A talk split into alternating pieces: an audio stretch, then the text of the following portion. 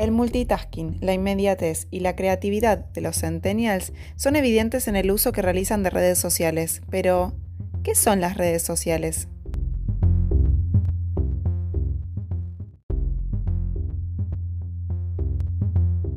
Las redes sociales son comunidades virtuales, es decir, plataformas de Internet que agrupan a personas que se relacionan entre sí y comparten información e intereses comunes. Este es justamente su principal objetivo, entablar contacto con gente, ya sea para reencontrarse con antiguos vínculos o para generar nuevas amistades.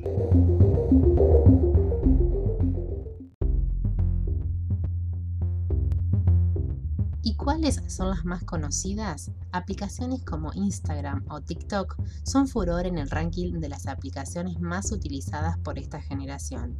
En ellas comparten infinitas fotografías con la posibilidad de incluirles ciertos filtros para embellecerlas o bien clips audiovisuales, cortos de retos o coreografías de baile que se vuelven tendencia por breves periodos de tiempo.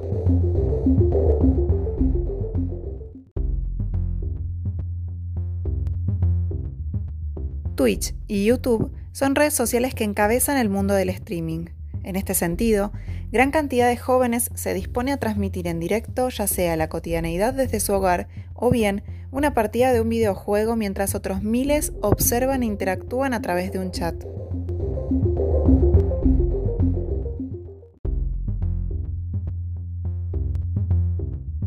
Pero así como la luna tiene su lado oscuro, las redes sociales no están exentas de tenerlo por lo que es importante tener claridad en relación a los riesgos que pueden exponerse. El riesgo mayor con Internet es que los chicos y adolescentes no siempre son conscientes de lo que puede ocasionar un uso no responsable de la web. La confianza que, muchas veces, tienen en ellos mismos es superior a la posibilidad de pensar en situaciones difíciles o de riesgo que pueden generarse en la web, lo que hace que las previsiones y recaudos que los chicos toman respecto a Internet sean menores.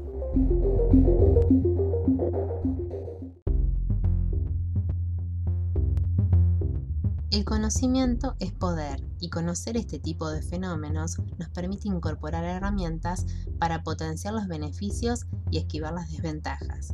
Te esperamos en nuestro próximo capítulo donde abordaremos la convivencia digital a través de la utilización de las netiquetas.